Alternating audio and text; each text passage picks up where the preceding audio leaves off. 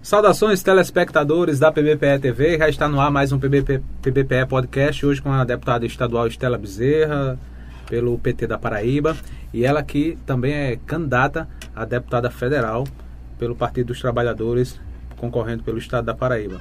É, quero agradecer a todos os parceiros, a Golden Ótica, a Policlínica Saúde Master, Arte em Festa, é, Itafiber, provedor de internet, a AR Serralharia, Instituto Monteiro Lobato, loteamento Santa Emília, é, Lojão do Padeiro, Casa das Cinquentinhas e JR Ferriaço. Colabore com o nosso PBPE, que é independente, assinando aí nossa página e canal. Mandem estrelas em nossos vídeos, mandem superchat, mandem selos e acesse também o nosso portal pbpe.tv e sigam arroba pbpe cortes. Colabore também com a nossa vaquinha, precisamos ampliar o nosso estúdio, mudar e melhorar em equipamentos. Você pode estar tá mandando um pix para nossa vaquinha, o 2995 152 arroba vaquinha.com.br. É, quem é a deputada Estela Bezerra? Fica à vontade aqui é, em Pedras e Fogo e em também toda essa região, os nossos internautas, seguidores. Fica à vontade aí, deputada. Tiago, primeiro agradecer a você pela abertura desse espaço aqui para conversar com a gente, parabenizar pela iniciativa de ter uma empresa, ou na verdade uma iniciativa de comunicação que democratiza a informação e traz a realidade local para perto das pessoas, né? Agradecer também aqui a Everson e a Bruno que está na técnica e dar uma saudação a todo mundo que acompanha o PBPE TV e podcast. É um prazer enorme estar podendo falar com Itambé e principalmente com Pedras de Fogo num momento como esse. Eu sou uma paraibana, uma nordestina, uma mulher que nasceu é, na, numa família de trabalhadores, minha mãe professora, meu pai portuário, funcionários públicos, né? Minha mãe depois se tornou ferroviária, então sou filha também de ferroviária, de uma família de ferroviários e que estudei em escola pública, usei o serviço público de saúde.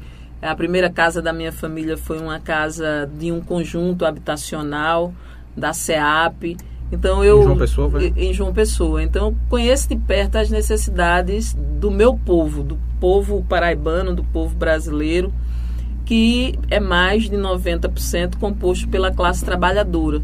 E eu venho de uma experiência de vida de periferia.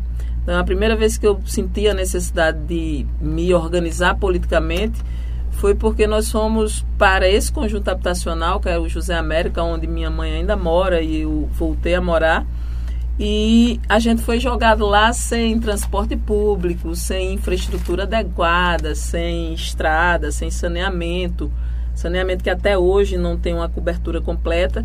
E é, eu vi a necessidade de me organizar politicamente. E como a classe trabalhadora não tem o mesmo respeito, nem né, a mesma cidadania de que a classe empresarial, os que contêm os modos é de produção. Né? São classes diferentes. É, não, tem os modos de produção, né? Aqueles que contêm os modos de produção, a gente tem que se unir.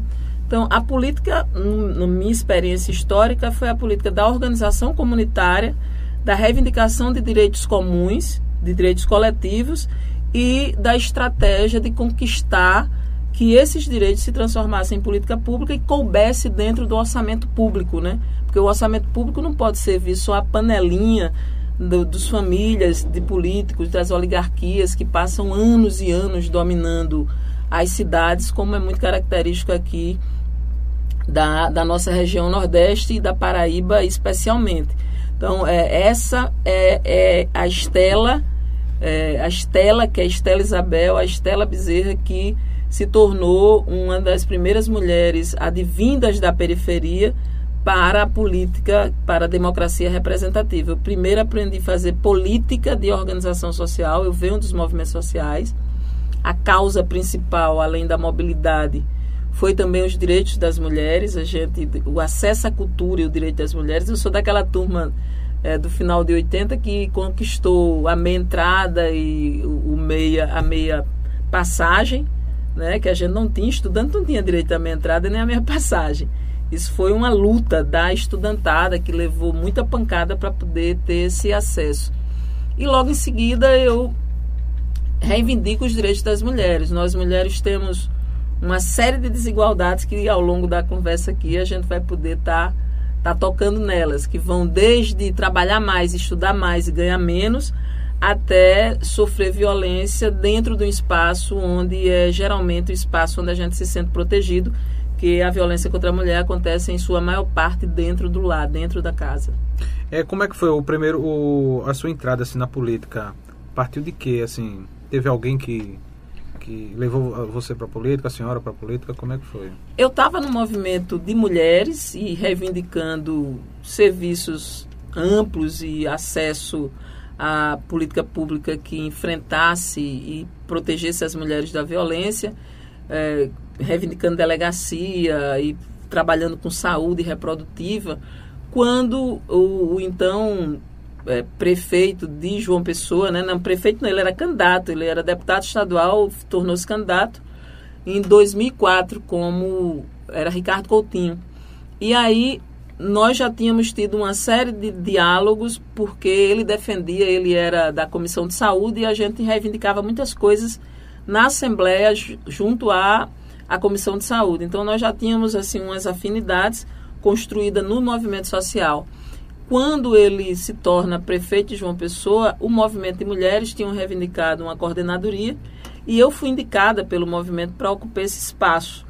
E eu fui a primeira coordenadora de políticas para as mulheres, implantamos lá o Centro de Referência de Atenção às Mulheres Vítimas de Violência, nós implantamos a atenção às mulheres vítimas de violência sexual na maternidade Cândida Vargas, nós é, fizemos toda uma construção de núcleos produtivos de mulheres para emancipar economicamente as mulheres, e essa foi a minha experiência na administração pública. Com dois anos eu virei secretária de Transparência Pública, fui coordenar o Orçamento Democrático, que era justamente um mecanismo de participação política muito forte. É, conheci melhor a cidade, eu já conheci os problemas da cidade, porque eu vinha da periferia, mas eu conheci amplamente esses problemas. Né? Eu tive visão de uma cidade que é a maior cidade do nosso estado. E, na sequência, eu virei secretária de Planejamento. E foi aí, como secretária de Planejamento, que eu sou identificada pelo grupo político como uma pessoa que posso dar andamento a tudo que Ricardo tinha consolidado até então. E eu, em 2012, sou pela primeira vez, já saio na política como candidata a deputada, candidata a prefeita de João Pessoa. E foi um, uma, um pleito muito disputado, porque nele tinha é, nosso ex-governador e senador falecido José Maranhão, tinha o atual prefeito de João Pessoa, Cícero Lucena, e o anterior prefeito, é, Luciano Cartacho. E era uma disputa muito acirrada. Eu não fui a segundo turno por conta de 600 votos, e é, que no eleitorado de João Pessoa é, um, é muito pouco. E quando foi em 2014, meu nome é apresentado pelo PSB para deputada estadual. Eu me torno a, a deputada estadual mais votada naquele ano em João Pessoa, a 14 mais votada no estado, e sou então a primeira mulher a assumir a CCJ. Historicamente, desde que a Assembleia existe, nunca houve uma mulher até a minha eleição que se tornasse presidente da principal comissão, que é a Comissão de Constituição e Justiça e Redação. Então, eu fui presidente dois anos, fui reconduzida durante mais dois anos e fui reconduzida à Assembleia em 2018, num pleito também muito difícil, que é onde o Brasil dá essa guinada, né, uma guinada conservadora, mas sobretudo reacionária, que se transformou numa guinada fascista. Eu me torno, então, a quinta deputada mais votada do pleito de 2018. Então, é, é mais ou menos um resumo dessa minha vida pública e agora eu tive a oportunidade de ser presidente da Comissão de Educação e Cultura no momento da pandemia, então brigamos muito pela lei Paulo Gustavo, mas principalmente pela lei Aldi Blanc e pela lei Isabel da Loca. Tivemos muitos movimentos para poder é, proteger professores e proteger é, os produtores de cultura do nosso estado. E, eu, e nesse momento eu sou presidente da CPI da, dos homicídios, é, do, dos crimes de ódio contra a população LGBT, LGBT e presidente da Comissão de parlamentar é, de meio ambiente, ambientalista. Essa eu sou desde 2015 e é, essa comissão ela compõe uma comissão, aliás, essa, essa comissão compõe uma comissão nacional. Então, a, a Câmara Federal também faz parte é, dessa frente parlamentar ambientalista e sou, nesse momento, presidente da Comissão dos Direitos das Mulheres. Então, tem uma, uma atuação muito intensa na organização e na produção do, da Assembleia Legislativa da Paraíba. É, deputada a senhora falou sobre a questão da CPI. A gente, eu como repórter policial, a gente faz muitas reportagens aqui na nossa região. Tem muitos crimes contra é, os LGBTs, essa, esse pessoal. É, como é que a senhora vê essa questão assim? Como é que está essa CPI no tocante a essa, essa parte aí na, nessa área dos crimes violentos contra homossexuais, enfim, pessoal LGBT? A, a CPI busca investigar exatamente se o Estado né, da Paraíba ele tem é, confrontado e tratado os crimes homofóbicos com a devida é, importância que ele tem. E a gente tem observado que as políticas públicas são muito frágeis.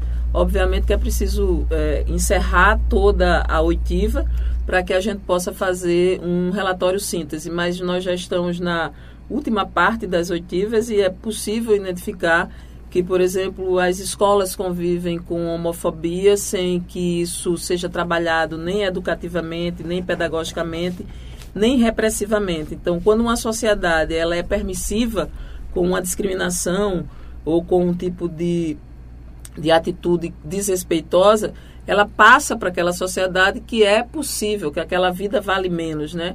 Então, existe por parte do Estado uma omissão em enfrentar esse problema. Não, não, é uma questão só do Estado paraibano, mas como nós estamos na Paraíba e a legislação da Paraíba e até a nossa Constituição prevê o tratamento igual, independente de sexo, de cor, de raça, de orientação religiosa, nenhuma dessas questões podem influenciar na nossa integridade, na nossa igualdade. Então, a nossa ação política é justamente para que é, o governo desenvolva programas que é, confrontem esse, essa questão centralmente. Nós acompanhamos, por, por exemplo, o caso de Ana Sofia, uma menina de 16 anos, transexual, que foi executada em praça pública por um ex-policial é, militar. A gente tem muito recalque também. A maioria dos agressores de, é, dessa população são pessoas muito recalcadas que no fundo, no fundo, têm dificuldades, inclusive com a sua própria sexualidade. Essa é uma característica muito comum, principalmente nos serial killers, né? Aqueles que fazem o crime de recorrência, no crime que retoma o tempo inteiro. Por outro lado, você tem aí um, um presidente atualmente que mais ou menos sinaliza que a população LGBT deve ser tratada como cidadão de segunda classe. Então, aumentou muito o volume de crimes homofóbicos que já era muito no nosso país por conta dessa sinalização de que é permitido. Quando o governo se omite ou quando o seu líder é, reproduz essa discriminação, as pessoas ficam mais à vontade para é, cometerem esses, essas violências. E aí o ápice disso é a execução. É, deputada, é, dando continuidade, eu gostaria que a senhora falasse, pontuasse algumas pautas, né? as principais pautas do seu mandato, alguns projetos. É, fica à vontade aí para a senhora explicar essa questão aí na sua atuação na, na Assembleia. Tiago, eu acho que uma das coisas mais importantes hoje, quando a gente discute representação política, é a, o fato de você ter uma grande parte das pessoas que não se sentem representados no espaço de decisão. Por exemplo, as mulheres. Nós somos 51% acho que mais de 51%, 51,8% da população e somos também maioria de eleitores. Mas não, nós não temos candidaturas que são competitivas. E atualmente somos seis mulheres dentro de uma assembleia que tem 36 pessoas, né? 36 representações. E eu vou te dizer, tem alguns temas que eu toquei e que são que viraram leis que era muito difícil de serem tocados por uma pessoa que não tivesse a minha trajetória e que não tivesse a percepção que as mulheres têm na política. Por exemplo, nós conseguimos fazer com que as pessoas que acompanham é, doentes no hospital, acompanhante de internos, de menores e de idosos, tivessem o acesso à alimentação do refeitório do hospital. Isso eu observei que as pessoas que acompanhavam doentes no Laureano terminavam descendo para comer, para pegar comida no no fiteiro, às vezes comendo biscoito, ficava 15 dias fazendo isso. Complicado. No Edson Ramalho, da mesma maneira. E aí, em 2015, é, eu comecei a ser deputada. Em 2017, a gente conseguiu fazer uma legislação e o então governador Ricardo Coutinho é, sancionou a lei. E essa hoje, quem acompanha idoso e quem acompanha adolescente, até criança e adolescente até 18 anos, tem o direito à alimentação quando tiver interno. Isso muda substancialmente a vida das pessoas. Uma outra legislação, e ela é recente, eu consegui apresentar uma lei que obrigava o Estado a botar no seu orçamento a compra de absorvente higiênico para cobrir estudantes de rede pública, para cobrir pré, é, é, a, a, presídio feminino, para cobrir as instituições socioeducativas de meninas e para também chegar a homens trans que menstruam e a população vulnerável das comunidades. Foi um embate imenso, mas se não fosse a presença da mulher, a menstruação, que é um fenômeno natural que ocorre no corpo das mulheres e que sem ele não há reprodução humana e que é tratado com grande discriminação, jamais estaria no orçamento público. E aí você diz, aí ah, o que é que tem isso a ver com política pública e com igualdade e com desenvolvimento? Para você ter uma ideia, 26 meninas em cada 100, ou 26%, deixam de ir à escola porque é, no período da menstruação não se sentem protegidas ou não têm absorvente higiênico congêneres que permitam que ela vá para a escola é, se sentindo segura de não ter vazamento e dela não virar chacota. E é muito difícil você convencer um adolescente nesse período de que ela vá insegura para um, um lugar onde elas geralmente se sentem inseguras. Então, isso muda, inclusive, as condições de concentração, de desenvolvimento educacional e de igualdade. Porque uma pessoa que já tem uma série de dificuldades, e tem mais, quando a gente fala de pobreza menstrual, a gente não está falando só do absorvente, a gente está falando de escolas que não têm água, de escolas que não têm banheiros adequados, a gente está falando de escolas que não têm é, alimentação adequada. E aí, quando você vai para um lugar onde a escola não tem isso, e você vai para a casa das pessoas, essas pessoas também não têm essas mesmas condições.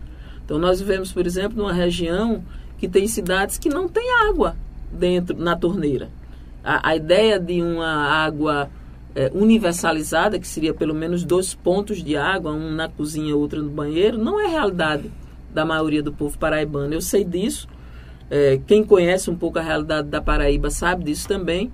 Então, são essas questões que a gente tem tratado. Eu, por exemplo, votei contrária ao projeto do governador que segue é, a ordem do presidente de privatização da água no nosso estado. Então, hoje a Paraíba subdividiu em quatro macro-regiões os serviços de água e vai lotear esses serviços para empresas estrangeiras. Esse é o primeiro passo, foi o que aconteceu com a telefonia, depois aconteceu com a energia elétrica e agora a água. Só que água é diferente de telefonia e diferente de energia elétrica a gente, o primeiro recurso que existe é o tempo e o segundo para nossa existência é a água. Então, muito é muito importante você ter na política quem represente o interesse da coletividade. Porque para alguns a água nunca vai ser problema, vai ter sempre acesso. Neste caso a água seria e vai sair da Compesa? Era o caso? É, nesse caso, aqui na Paraíba, a água sai da Cajepa. Sim, da, da Cajepa. Porque seria loteado e, e vendido os pontos de, de serviço. No caso da Paraíba, é, a região metropolitana de João Pessoa, ela é superavitária. A região de Campina Grande, ela bate. Ela tem um pouco só de superávit. Quando você vai para o Cariri, Curimataú e para o Médio e Alto Sertão, elas são é, deficitárias. E o que acontece hoje com a empresa pública é que você tem subsídio cruzados. Então, o que sobra de João Pessoa sustenta o resto do sistema. Então, a questão na água na, na Paraíba, ela é muito delicada, porque, além de tudo, com a transposição, você tem uma cotação extra para o funcionamento da trans, da, da transposição do Rio São Francisco. Então, tem uma série de questões hoje que o Congresso Nacional vai ter que tomar uma posição e essa posição será ou danosa ou favorecerá a classe trabalhadora, dependendo de quem estará lá para representar esses interesses. Então, eu tenho um mandato com base em direitos sociais, em políticas públicas de qualidade, em acesso a direitos humanos e, sobretudo, em justiça social e igualdade para a classe trabalhadora. E na classe trabalhadora, eu observo as questões raciais, as questões de gênero e todas as outras vulnerabilidades. Então, eu tenho uma boa pauta de cidadania e uma boa pauta de disputa do modelo de Estado. Para mim, o Estado tem que ser democrático para todos, ele tem que ser de direito então, eu tenho que ter uma regra clara, porque eu não posso usar uma medida contra você e outra é, para mim, que é o que as panelas governamentais, é, as, as, panelinhas de, de, de, das confrarias da política costumam fazer. E ele precisa gerar bem-estar social. Para gerar bem-estar social, o dinheiro de todos nós tem que estar a serviço, principalmente dos mais vulneráveis. É, deputada, como é que a senhora participa, como é ser uma mulher de esquerda na política? Como é que a senhora vê essa questão? Ser uma mulher na política é muito difícil. Porque a política, ela, até hoje, como ela existe aí, ela é uma moldagem masculina. Então, a participação da mulher ela é inferior à nossa presença na sociedade e à nossa contribuição na sociedade. E esse espaço machista, ou esse espaço feito por homens, ele é duro inclusive com os próprios homens. Ele não é um espaço fácil para ninguém, ele é duro com os próprios homens.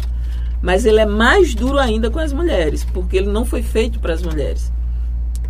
Ser de esquerda é uma outra dificuldade, porque nós também somos minoria.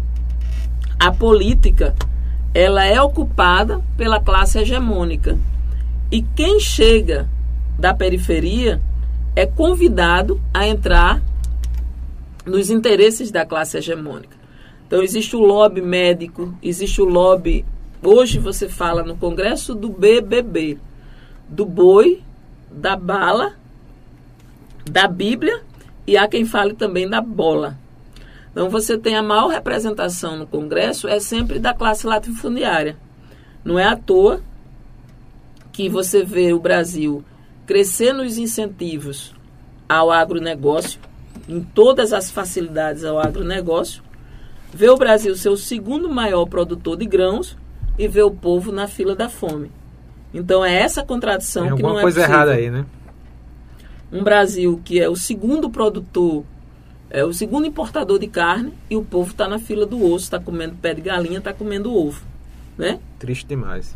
Então essa situação é, dá para a gente a medida de que a política ela foi feita e ela, tem, ela é hegemonicamente ocupada hoje no Brasil, principalmente a Câmara Federal, por homens, porque são majoritários, e cujo interesse não são do, da classe trabalhadora, que é do campo de esquerda. O campo de esquerda trata dos interesses da classe trabalhadora.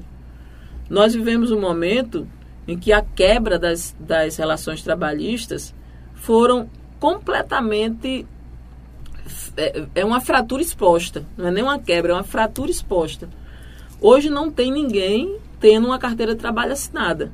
As pessoas estão sendo contratadas por horista, não é mais nem diarista. Você ganha pela hora de trabalho. Tem gente trabalhando 14 horas. e tem a ideia de que você é um empreendedor. Então você pega a sua moto, vai entregar coisa, passa 12 horas entregando as coisas para no final do mês não ter nem 700 reais para cobrir suas, suas necessidades. Então, literalmente, o Brasil tem hoje 33 milhões dos, cento, dos 210 milhões, 33 estão passando fome. É, então, ser mulher e ser de esquerda na política é lutar todos os dias contra a naturalização da fome, do desemprego, da falta de habitação, da falta de educação, da falta de saúde, que estão galopantes no nosso país. É não ser, não ignorar essa, esse sofrimento das pessoas e ao mesmo tempo ter força e criatividade para resolver essas coisas. Então não, não é um papel fácil. Seria fácil para quem fechasse os olhos a, a esse tamanho de problemas. Muito bem, senhoras e senhores, estamos conversando com a deputada estadual Estela Bezerra e candidata a deputada federal pelo PT da Paraíba. É, agradecer aqui a presença do nosso amigo Valber, um abraço para o nosso amigo Valber, para irmão Lilo, né? Irmão Lilo e também o Ari, o Ari Martins, todo o pessoal, toda a comitiva que está acompanhando aqui a deputada Estela Bezerra. Satisfação receber Vossa Excelência aqui, é, parlamentar do estado da Paraíba. Agradecer aí a todo o pessoal do restaurante Marta Lima, o Bibiu de Fazendinha, SB Bebidas, Loteria Moeda de Ouro, Tuk Tuk Táxi de Itami, Multiodonto Dr. Marcelo Sarinho, Bela Nua Criações, Equipa Proteção, Padaria Santa Ana, Team Idiomas, inglês para todas as idades, Sintram, Sindicato dos Funcionários Públicos de Pedras e Fogo. Um abraço aí para o nosso amigo presidente Raimundo Miguel e também o querido professor Rosildo. É, o grupo PBPE Independente colabora aí assinando nossa página e canal, mande estrelas em nossas lives, mande superchat, seja membro, mande também selos na nossa live. Acesse também o nosso portal pbpe.tv e sigam arroba PBPE. Colabora aí com a nossa vaquinha na internet. O link está no nosso site. Você também pode mandar o Pix aí. O Pix da nossa vaquinha é o 2995 152 arroba vaquinha.com.br. Agradecer mais uma vez a Everson Mangaká e também ao Bruno, Lim, o Bruno Nascimento. Nascimento. Bruno Nascimento. Bruno Lima, próxima semana ele vai estar aqui com a gente. É, tem alguns é, comentários aí, Everson? Tem sim. Tu coloca aí pra gente, por gentileza todo o pessoal que está curtindo aí, comentando, compartilhando. Nosso muito obrigado. Deixa eu me ver aí. Conseguiu pegar? É, deixa, Ailton Cavalho, deputado Milton. atuante. Mil, Hilton, Hilton Cavalho, deputado atuante, tenho acompanhado sua trajetória na política e vejo o quanto ela tem é, defendido a classe trabalhadora, apesar de estar apoiando outro grande companheiro do PT, mas fica registrada a minha admiração. Ari Martins, Estre, Estela é minha federal. Misael do Ovo, boa noite PBPE, boa noite deputada Estela Bezerra. É, deputada, como é, votar em Lula e votar no candidato ao governo do estado, golpista, reveja aí seus conceitos. Está aí a opinião de Misael do Ovo com relação ao candidato a governador, não é isso? Hum. É, Nem Moraes, blogueiro de Juripiranga, também está acompanhando lá em Juripiranga, nosso muito obrigado. É, já falando sobre essa questão de Misael, é, ele se refere a veneziano, é isso? É o seu candidato ao governo? Como é que a é, senhora vê Existe uma aliança importante entre o MDB e o PT, não só na Paraíba, mas no Brasil completo, né? no, no, no Nordeste principalmente. É bom até falar de conceitos, porque depende de onde você encontra, você enxerga as coisas, a gente coloca o conceito onde convém. Mas antes de falar de Misael, eu queria aqui agradecer a Valber, né, a Lilo e, e Ari Martins, que são pessoas atuantes na cidade e que têm nos acompanhado aqui. Os meninos são preparados, hum?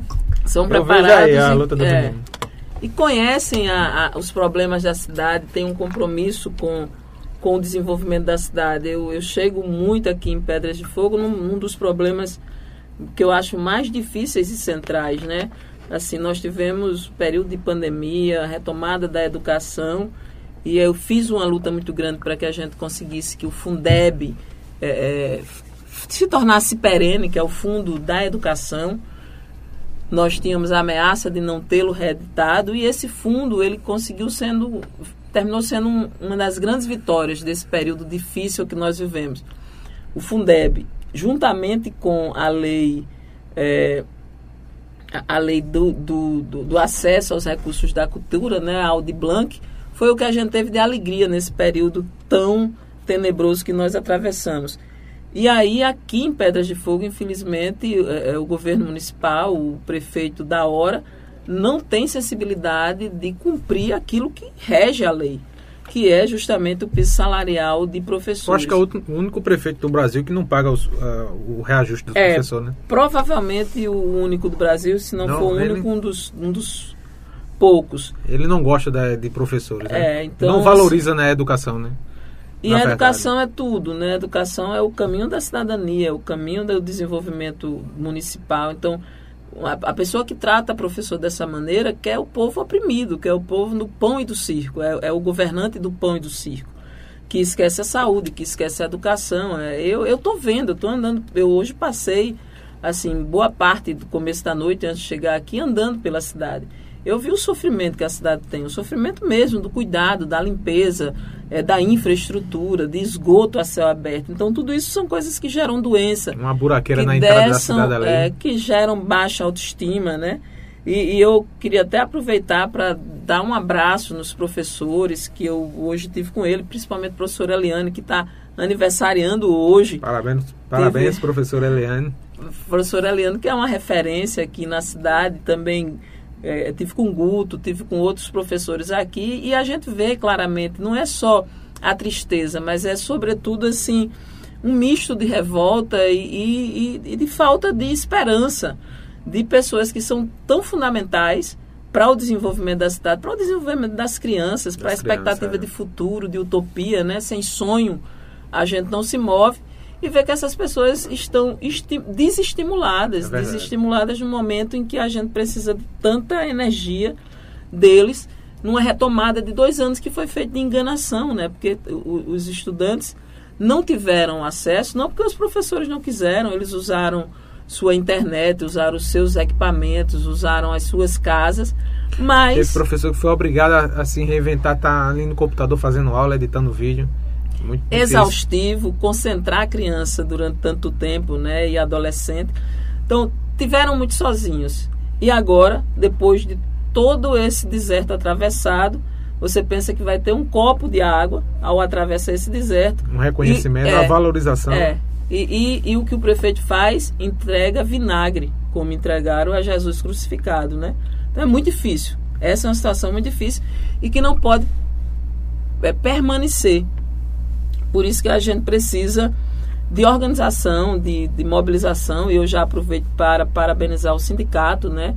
O sindicato dos, Não, dos atuante, servidores, sindicato de Fogo. que tem feito um trabalho de mobilização e de visibilizar essa injustiça, mas a gente vai até outras instâncias para que isso seja retomado. E não sendo, existe sempre o momento do voto, o momento da, da avaliação que o eleitor e que a eleitora faz. Eu espero poder é, estar colaborando sempre com esse processo com esse processo local. E aí eu, aí eu volto, quero é, abraçar aqui também, mandar o meu abraço para o Wilton Carvalho, que está nos acompanhando, e dizer a Misel o seguinte, Misel, olha, nós temos hoje o, o melhor quadro para disputar o governo da Paraíba. Primeiro porque é, o, o, o, governo não vai não vai estar tá medindo para trás, a gente está medindo para frente. Então eu, eu, vivo uma experiência na Paraíba em que é, o governador João Azevedo, que infelizmente foi apresentado pelo então governador Ricardo, que faz parte do meu grupo político, é, se comprometia a dar andamento ao projeto que foi implantado na Paraíba. E é, basicamente a primeira coisa que ele fez foi romper com esse, com esse programa. Era um, um programa de implementação, de continuidade de implementação de serviços. É, você, eu tenho várias áreas onde eu posso dizer que eu sou insatisfeito. Uma delas é da valorização e, por exemplo, da política pública destinada às mulheres, que o que me move para a política, me moveu na política na minha adolescência. Ou então investimento em cultura. A gente tem a pior gestão de cultura. O, dinheiro da Audi Blanc foram 68 milhões, dos quais 36 na mão do da prefeitura, da prefeitura não, da, do estado da Paraíba, estado. do governo do estado. O governo deixou de executar mais da metade. Foi preciso um grande esforço para que esse dinheiro não retornasse para a mão do Bolsonaro, porque aí era que não chegava ninguém. Entendendo. Voltar para o governo federal. Pro governo né? federal. Eu, eu mobilizei demais para que isso não acontecesse. O dinheiro ficou na Paraíba. Para você ter uma ideia, tem gente na Paraíba que apresentou projetos e que não teve acesso a esses recursos. Enquanto pessoas que não moram no estado da Paraíba apresentaram projetos nos editais e tiveram acesso a esses recursos.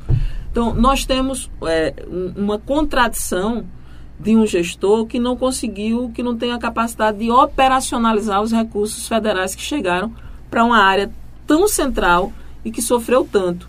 Estou dando um exemplo: política para as mulheres, política cultural, política de educação, que é, hoje tem perto de 13 mil pessoas, são 12.600 alunos que não podem ir para a sala de aula. Depois de dois anos de paralisação, as escolas não sofreram, não receberam um reparo para acolher os professores de volta e para acolher os alunos de volta. Quer dizer, você passou dois anos e não teve tempo de fazer uma licitação e não fazer uma manutenção, e hoje você tem alunos e professores que não podem ir dar aula porque os espaços precisam ser reparados no momento em que você devia estar voltando. Você imagina, você tem um filho no ensino médio, passou o primeiro ano sem conteúdo, passou o segundo ano sem conteúdo, está no terceiro ano e não pode mais ir para a aula pelo terceiro ano porque a, a escola não comporta. Não estamos falando aqui de escola pequena, nem de escola é, muito antiga, não. Nós estamos falando de escolas novas, escolas que foram construídas no, na gestão de Ricardo Coutinho e que se recebessem um mínimo de manutenção estariam é, funcionando adequadamente. Então, eu não tenho motivos para, primeiro, apoiar o governante de plantão que se mostrou inoperante e incompetente. E com relação a o candidato senador veneziano, que já esteve conosco na condição de senador, já ganhou na senatória, é, sendo, sendo apoiador desse projeto, já tinha sido julgado, inclusive, pelo erro dele quando foi candidato a senador, porque eu acho que foi um erro ter votado na, no impeachment de Dilma. O impeachment de Dilma foi realmente um acordo do PSDB com o MDB.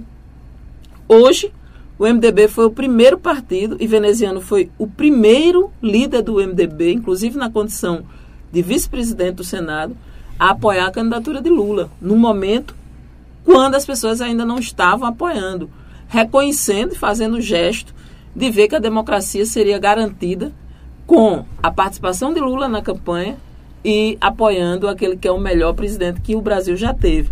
Então, se eu não, se Lula não está olhando para trás, se o PT não está olhando para trás, se a gente está, não estamos atentos ao retrovisor, nós estamos atentos ao que o Brasil precisa no momento. Se o que converge hoje né? Aquilo que que tem, nós temos divergências, temos, mas a convergência nesse momento é maior. E tem o antagonismo do fascismo, eu vou me juntar com os democratas. Eu sinto saudade na época em que Fernando Henrique disputava com Lula, na época em que Serra disputava com Lula. Na, a gente tinha uma discussão política diferente do que a gente tem hoje. Então, não tem como a gente não considerar que é, o MDB, nesse momento, Inclusive o PSDB está na defesa de um processo democrático. Não é à toa que o próprio, que eu tenho menos identidade ainda, é, que, que, é, que, o, que, que é o vice que é o candidato a vice-presidente de, de Lula, o Geraldo Argo, que foi governador de durante 16 anos de São Paulo, é, fez o movimento que fez. Então, assim, o que está em questão é maior do que é, o que houve de erros e de equívocos de um ou de outro a, num passado recente. Então, o veneziano está mais do que apto a ser o candidato a governador, porque ele não é não, ele não é o candidato só do MDB, ele é o candidato do PT e ele é o candidato de Lula. Houve muita celeuma é o candidato aí. oficial de é, Lula, né? Ele é o candidato oficial de Lula. Então essa discussão já não, já não não, não, não a, a, o, conceito está errado, a palavra conceito está errado na forma que Misael utilizou.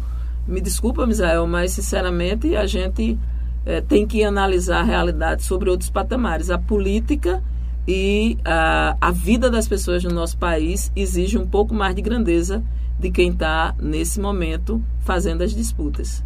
É, a Paraíba tem na herança histórica de eleger majoritariamente de homens para o parlamento e do campo da direita. Neste, neste, nesse conteúdo, a senhora acredita que a sua eleição pode representar uma ruptura nessa dinâmica e o que significa na prática para a vida do povo paraibano? Olha, eu acho que vai ser um, uma. Eu estou confiando muito na necessidade de renovação e na necessidade de alternância de poder. Eu acredito que o PT tem condição de fazer duas candidaturas a deputados federais. É a primeira vez que a gente tem essa condição. Acho que em 2010 a gente meio que fez isso um pouco. É, tinha algumas candidaturas que tinha essa condição. Foi quando o PT fez mais voto né, colegiado. Mas eu acho que esse é o momento, pensando matematicamente, que a gente tem essa condição. Eu acho que a minha candidatura em si já é uma ruptura, é uma candidatura diferenciada.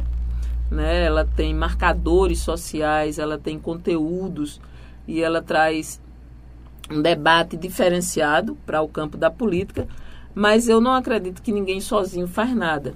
Então, assim, é, a transformação que um nosso mandato vai poder representar é, precisa acontecer junto com Lula, não tem como é, eu sozinha. Sabe aquela coisa que uma andorinha sozinha não faz verão? Então, assim, primeiro, a nossa candidatura precisa representar as bandeiras dos municípios e dos companheiros e companheiras que, junto com a gente, compartilham da mesma, do mesmo, da mesma utopia de sociedade, do, tem o mesmo sonho, tem as mesmas necessidades, enxergam o mundo muito semelhante, né? cada um do seu lugar.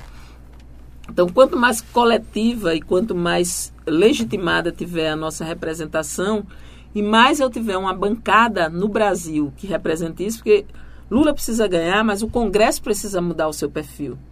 Né? A gente tem na Paraíba 12 deputados, dos quais 10 votaram contra o trabalhador, contra a Previdência, contra as políticas públicas. Acabaram com o Ministério, votaram o fim dos ministérios, votaram o fim do orçamento, votaram pela, pela regulamentação, né, pela reforma da Previdência, votaram pela privatização da Eletrobras, votaram pela privatização da Petrobras, venderam as nossas refinarias, quer dizer, é, um grupo de pessoas respaldaram, e daqui dos quais 12 da Paraíba, 10, né, respaldaram todo o sofrimento que o povo brasileiro está passando. Às vezes a gente não consegue fazer a relação entre os votos desses deputados e é, a péssima qualidade de vida que nós estamos vivendo nos últimos anos. Mas tem uma relação direta uma coisa com a outra.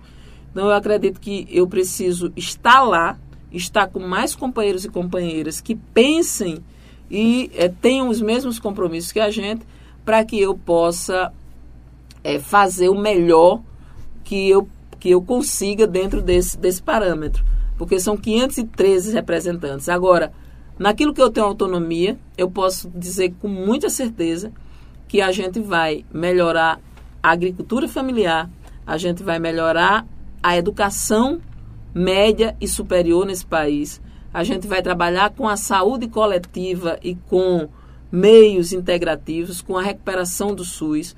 Nós vamos trabalhar com meio ambiente, porque a gente não pode viver num país tão rico como o Brasil, de água, é, de o patrimônio ambiental do Brasil é fundamental, água e vegetação, e a gente queimar tudo isso e não usufruir disso nem contribuir para uma, uma, um planeta que tenha mais sustentabilidade. Porque o planeta não vai se acabar, não, viu? Quem vai se acabar somos nós. Sem água e sem árvore, quem morre é a espécie humana. Então, a gente precisa ter essa visão e o acúmulo que eu tenho tido durante esse tempo todo como deputada estadual vai ser muito útil na minha é, defesa e no meu protagonismo como deputada federal. E as nossas emendas vão fortalecer justamente essas cadeias produtivas e essas políticas setoriais que a gente disse aí. Uma delas fundamentais é a cultura Para mim, cultura, educação, assistência e saúde são políticas do, do centro da vida. Elas não podem estar dissociadas, elas precisam ser tratadas com a mesma igualdade. Muito bem, acompanhando aqui diretamente de Itabaiana, é, na Rainha do Vale, Paloma, um abraço e boa noite para Paloma, muito obrigado por estar acompanhando e assistindo aí a nossa live. Parabéns pela brilhante entrevista da deputada Estela, que tem força, coragem para defender é, direitos e igualdade para todos. É, governo de Ricardo Coutinho, como é que a senhora avalia, como é que a senhora vê Ricardo Coutinho e hoje junto com o veneziano? Então, Ricardo, para mim, é, é, equivale a Lula. Inclusive, tem um traço muito, muito parecido. Eles vêm numa formação é, sindical, se formam politicamente no movimento sindical e se tornam políticos vindos de outro lugar que não seja aqueles marcadores da classe empresarial e das é, famílias, das grandes famílias de políticos. E também se tornam é, referências de liderança. Né? Ricardo é uma liderança sem, sem comparação aqui na Paraíba, porque todas as lideranças vieram desse lugar é, de oligarquias. E Ricardo começa a surgir como uma liderança a partir da própria vida política dele, sem referência paterna nem materna, e vindo de um campo de esquerda. Então ele se torna o prefeito mais bem exitoso e que mais chama atenção de todo o estado e do Brasil, extremamente premiado quando é governante em João Pessoa, onde eu tive a oportunidade de ser secretária de planejamento, de mulheres e de orçamento democrático na gestão dele. Logo em seguida, ele se torna o governador que tira a Paraíba do isolamento, né, que cria o Hospital Metropolitano, o primeiro hospital no Nordeste a tratar cardiologia e neuropatias público, 100% público. Os outros existem como rede complementar. Cria um hospital para tratar de oncologia, de câncer no sertão da Paraíba, né, que isso é uma coisa sui generis. Faz o hospital metropolitano, reforma toda a rede pública hospitalar e a Paraíba proporcionalmente tem a maior rede hospitalar do país e ele faz todos esses reparos. Constrói 12 escolas técnicas em regiões que não se imagina que essas é, iriam ser construídas, faz o centro de convenção, transformando a Paraíba é, num estado que pode receber até 20 mil profissionais de qualquer categoria ao mesmo tempo para fazer uma série de, de atividades, né? coloca a gente no turismo de eventos de forma diferenciada, repara todos os parques culturais, que vai desde o Teatro Ica, lá em Cajazeiras, até o Espaço Cultural em João Pessoa, reforma a Vila Olímpica. Né? Então, assim, é um sem número de investimentos que a gente nunca viu na Paraíba. Além de tudo, ele faz uma coisa que eu acho fundamental, que talvez seja a principal obra. Ele, ele traz para a experiência do Estado, e é o único Estado que faz isso, a experiência do orçamento democrático, que era o orçamento participativo, em alguns lugares, mas que era uma experiência muito localizada no município. Fazer um, um orçamento democrático a, na escala estadual é um desafio muito grande. E talvez os acertos de Ricardo como governante advenham disso, da, da audição que ele promoveu, é, não só dele, mas de todo o governo dele. Você imagina o que é Geralmente as pessoas dizem assim, ah, eu não consigo falar com o secretário tal, com a secretária tal, porque estão todos em gabinete. Né? Durante boa parte do ano, pelo menos três meses, Ricardo colocava todo o secretariado dele para estar na rua, para estar nas cidades, para ouvir as pessoas em ginásios públicos. Isso, até do ponto de vista é, da fotografia, do ponto de vista da estética, era uma coisa muito diferente. Que você está acostumado a ver que as pessoas sequer chegavam a, aos gabinetes dos secretários, as pessoas comuns, para poder resolver seus problemas. E aí esses, essas pessoas, esses gestores, próximo da realidade, ouvindo a reclamação, conseguiram não só aprender, como se sensibilizar. E a população a poder influenciar nas decisões e no orçamento, como ele ia ser utilizado. Então, acho que essa construção, que é uma construção é, mais subjetiva, uma construção é, mais conceitual, ela é muito valiosa na formação desse que é um grande líder que a Paraíba tem, que é Ricardo Coutinho. Eu, sinceramente, antes de entrar na política e antes de ser secretária, eu votava em Ricardo como vereador e, fa e fazia campanha para ele sem ele saber sequer que eu fazia essa campanha. Porque eu acho um luxo a gente ter um nome como Lula para votar para presidente e ter um nome como Ricardo para votar para senador. Então, assim, a, a minha opinião sobre Ricardo, é, ela não está isenta de críticas. Eu acho que quem está vivo tem críticas, né? tem, tem erros. Mas é, a margem de acerto de Ricardo, um dos erros a gente está pagando, inclusive até hoje, que é o próprio erro do João Azevedo. Não só a gente, mas em escala. Não foi só um erro dele, mas de fato aí é, um, é uma coisa que a gente se arrepende. Eu pessoalmente também. Mas Ricardo, ele ele consegue ter uma resiliência, uma sabedoria e uma e um espírito público muito forte. Tanto é que naquele momento todo mundo dizia assim, ah, você não podia ficar sem um, um, um mandato. Você vai ser perseguido, como foi na situação da Calvário. É, é isso aí, justamente nesse ponto que eu tocar, deputada, sobre a Operação Calvário, que é, o que, é que, a senhora tem a dizer depois de três anos de, de, investigação? Como é que a senhora vê essa, toda essa questão? É, eu, eu tava, eu vou seguir justamente esse raciocínio. Eu, eu, a gente dizia lá atrás que Ricardo não devia ficar sem mandato, porque ele sem mandato seria perseguido.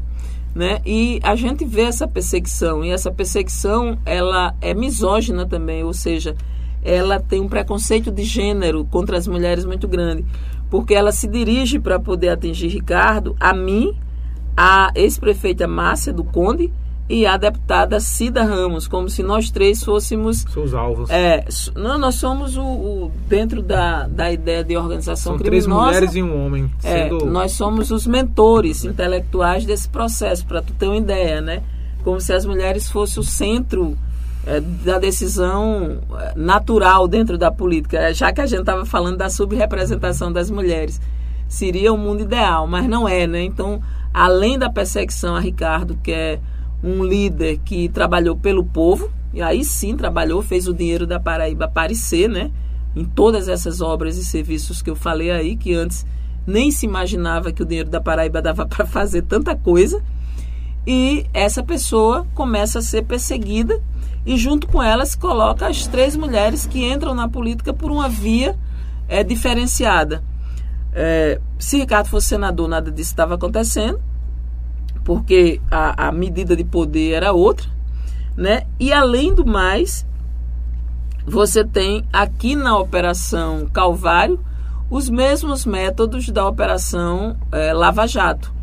É, nós fomos condenados sem direito a julgamento, você falou bem, há três anos que tem uma investigação que sequer foi recebida ainda pelo, pela Justiça.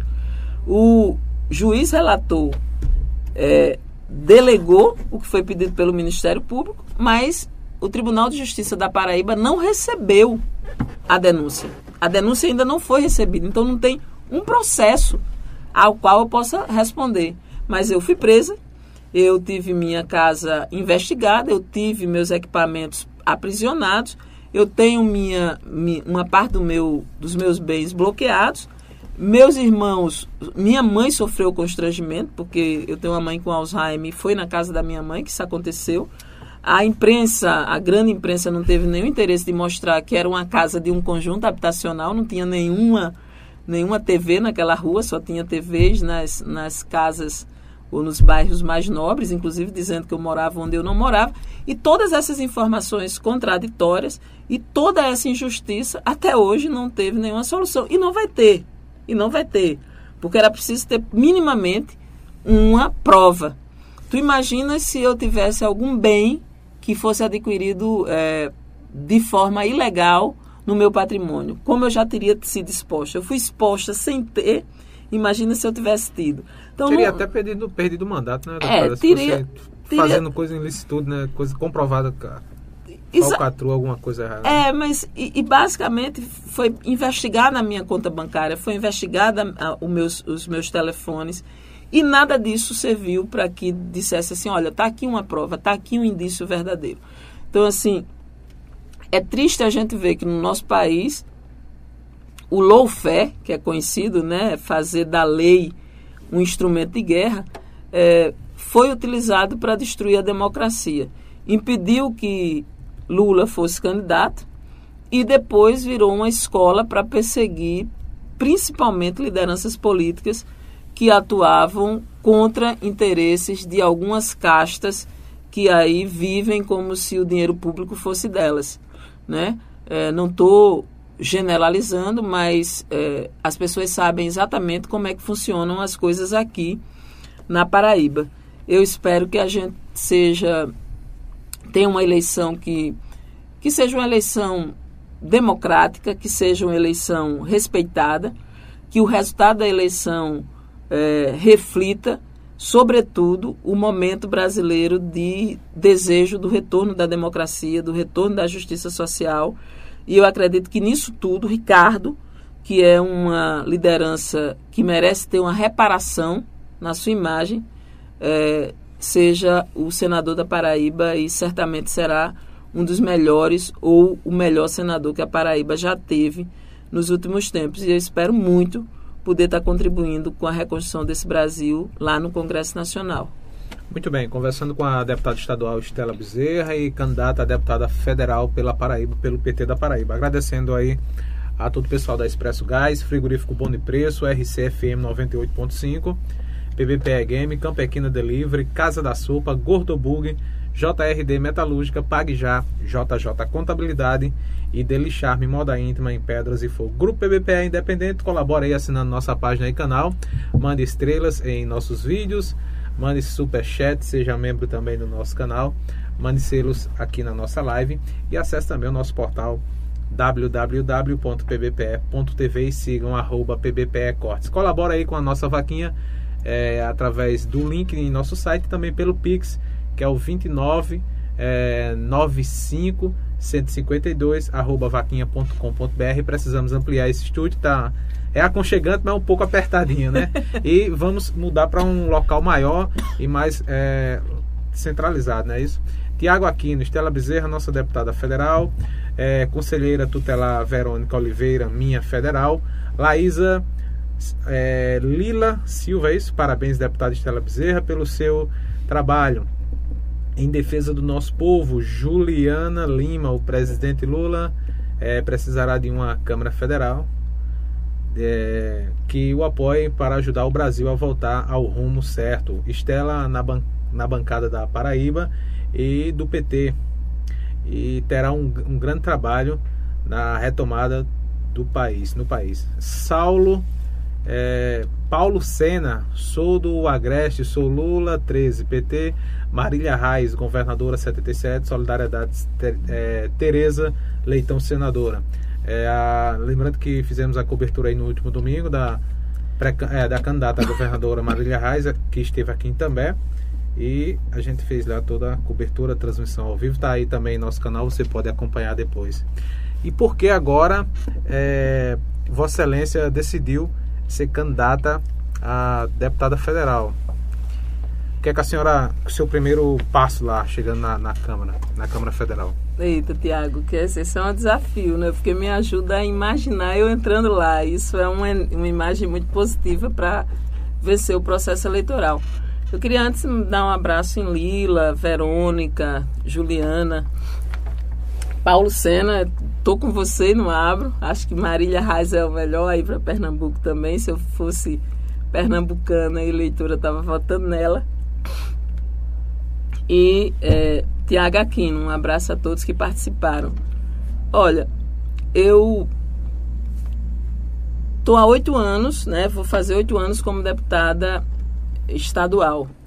E fui presidente do CCJ, presidente da Comissão de, de Educação e Cultura e Esporte, fui presidente da, CP, da CPI do, da, do Crimes de Ódio contra a População LGBT, presidente da Frente Parlamentar Ambientalista, é, tive uma frente parlamentar em defesa da democracia, é, tenho uma frente parlamentar em defesa da diversidade, da democracia e da diversidade. Então, assim, eu atuei intensamente como deputado estadual. Emendas, é, implantação do laboratório TT, implantação de bancos de sementes e mudas, é, emendas para interiorizar a, o centro de referência de atenção à população LGBT, que é onde sobra menos dinheiro para investir. Emendas, a minha maior emenda para o Hospital Laureano, Hospital Laureano e para os hospitais que enfrentam é, o câncer, né, que tratam o câncer, porque o câncer é uma doença muito severa. É, minha atuação para popularização e o acesso a cannabis medicinal, que é um remédio extremamente eficaz e que hoje está na mão dos grandes laboratórios, porque não existe nenhum problema de usá-lo, existe o problema de quem vai ganhar o dinheiro com relação a isso. Então você tem doenças severas como autismo, Alzheimer, Parkinson, é, o próprio câncer, que são doenças que precisam de alívio e que o canabidiol é eficiente. Então eu tive muitas bandeiras em que eu pude contribuir. E acho que eu dei o meu melhor e aprendi o suficiente. E acho que o poder requer alternância e renovação. Então, como deputado estadual, eu é, me sinto realizada. Acho que eu cumpri o meu papel, cumpri o meu ciclo. E desejo muito ter um trabalhado para que outros companheiros e companheiras, como a companheira Márcia Luceno, a companheira Marcos Henrique, a companheira Jo Oliveira, que são deputados e deputadas que têm um perfil, que são é, lideranças políticas que têm um perfil é, que podem contribuir, que ainda não chegaram na Assembleia, possam fazer isso. Porque a, é, requer renovação.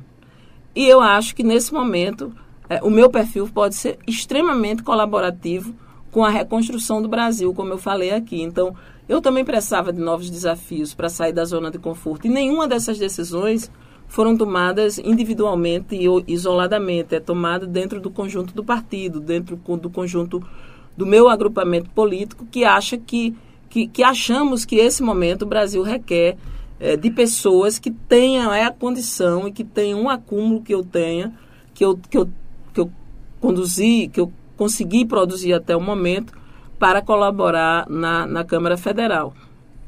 Então, essa decisão ela foi muito bem pensada muito bem, bem é, discutida, mas ela foi, sobretudo, tomada também com essa definição de que a Assembleia ela requer alternância, ela requer renovação e que o Congresso também, e que eu sou um quadro que estaria pronto para essa disputa no Congresso Nacional e para essa contribuição no Congresso Nacional. Ah, a gente sabe que geograficamente a Paraíba é muito grande. Como é que está sendo esse desafio de andar todo o estado da Paraíba? Olha, a gente até conversava sobre isso na, no, no prelo, né? É, e nesse prelo eu dizia que é muito difícil para quem inicia uma, um processo eleitoral, né? Para quem quer disputar pela primeira vez, é se fazer conhecido num, num estado que é, tem grandes extensões. Se você sai de Cabedelo a Cachoeira dos Índios, a gente está falando de mais de 500 quilômetros. E, é, mas eu tenho já a, já, já tenho o know-how do primeiro mandato. Eu, eu não sou muito conhecida, mas eu sou conhecida pela Paraíba. Então, é, obviamente, eu tive 40 mil votos, 40, 40 mil 759 votos eu preciso minimamente do dobro desses votos. Então é muito voto que se precisa para ser deputada federal. E, ser, e, e, por isso eu tenho me dedicado a estar presente o máximo que eu posso. É, não foi à toa que eu hoje consegui falar um pouco da realidade, um pouco, um pouquinho da realidade de Pedras de Fogo, porque eu fiz questão de estar aqui mais cedo, de andar pelas ruas. Não só eu fiz questão, mas quem me acompanha aqui fez questão dessa minha presença aqui. E isso modifica muito o sentimento que você tem é, sobre a representação que a gente pode fazer e, ao mesmo tempo, desperta nas pessoas um desejo, uma vontade é, de se ver representada por aquela pessoa que faz questão de estar perto, de conhecer a realidade de perto. Então, é, isso exige da gente se desdobrar. Eu estava dizendo aos companheiros né, que a Valber mesmo disse, eu queria ser três hoje, porque eu queria uma ter ficado em livramento, outra ter chegado aqui mais cedo e ainda queria ter uma para cuidar da minha mãe, para estar tá com minha irmã, para estar tá é com minha família. Porque é um sacrifício muito grande. É, é, é Renunciar a família é uma é, parte, né? Assim, um, é uma renúncia muito uma grande. Renúncia grande. E, e para.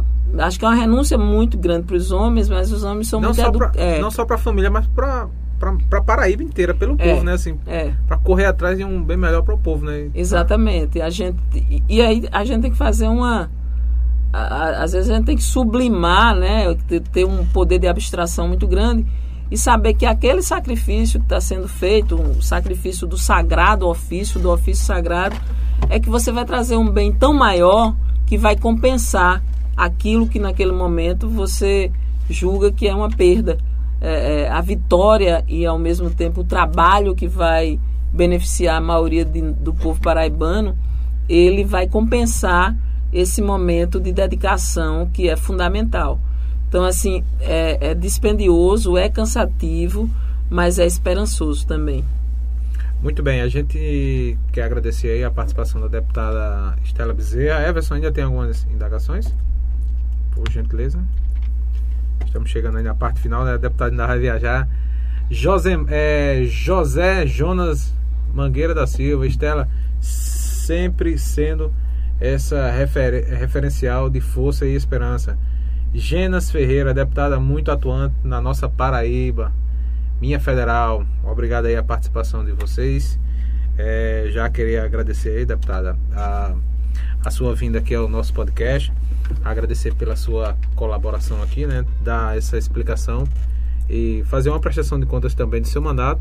A gente agradece e deixa as considerações finais aí e fica à vontade.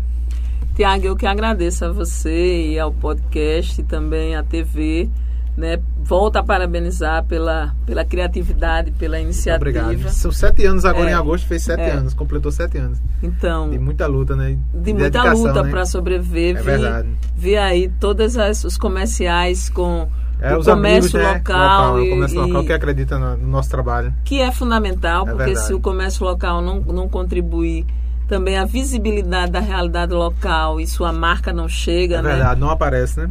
É, você imaginar que todos esses grandes monopólios da comunicação jamais vai enxergar é, uma cidade do nosso tamanho e todas as nossas cidades. Olha aqui, Pedras de Fogo é uma cidade grande dentro do perfil das E cidades somos da os maiores Paraíba. É. divulgadores das duas cidades, Pedras de Fogo na Paraíba e também Pernambuco. Então eu me sinto muito, muito orgulhosa e, e, na verdade, muito privilegiada de estar aqui falando com vocês e Muito com obrigado. toda a população da cidade e do outro estado, né? E da internet também, É. né? O Brasil inteiro, né? da internet do Brasil inteiro. Então, eu queria agradecer a Jonas e a Genes que, que colaboraram aí no- com, com a participação deles.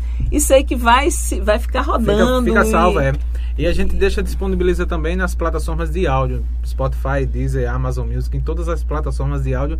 Eu acredito que são mais de 10 plataformas de áudio. Fica, você pode ouvir posteriormente também. O que é legal. uma maravilha da tecnologia, né? O que a tecnologia conseguiu fazer é uma coisa fora do, Fora do nossa É muito imaginação bom, né? um Assim, tempo atrás. até para você político também, né? Para divulgar suas ações é importante demais. né? Não ficar só dependendo de uma. Imagina se não tivesse. de um grande canal, um grande canal, e que é. são exatamente muito manipulados É, é e muito- a competição é muito grande. Então eu, eu agradeço e assim fico à disposição para voltar no outro momento.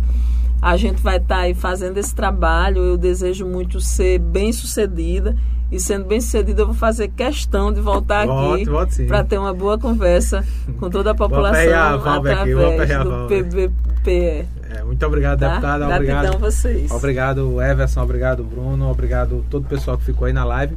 E até o próximo podcast. Amanhã tem o padre Marcos Henrique, vigário aqui, é, vigário paroquial daqui de Itambé. E até amanhã às sete e meia da noite.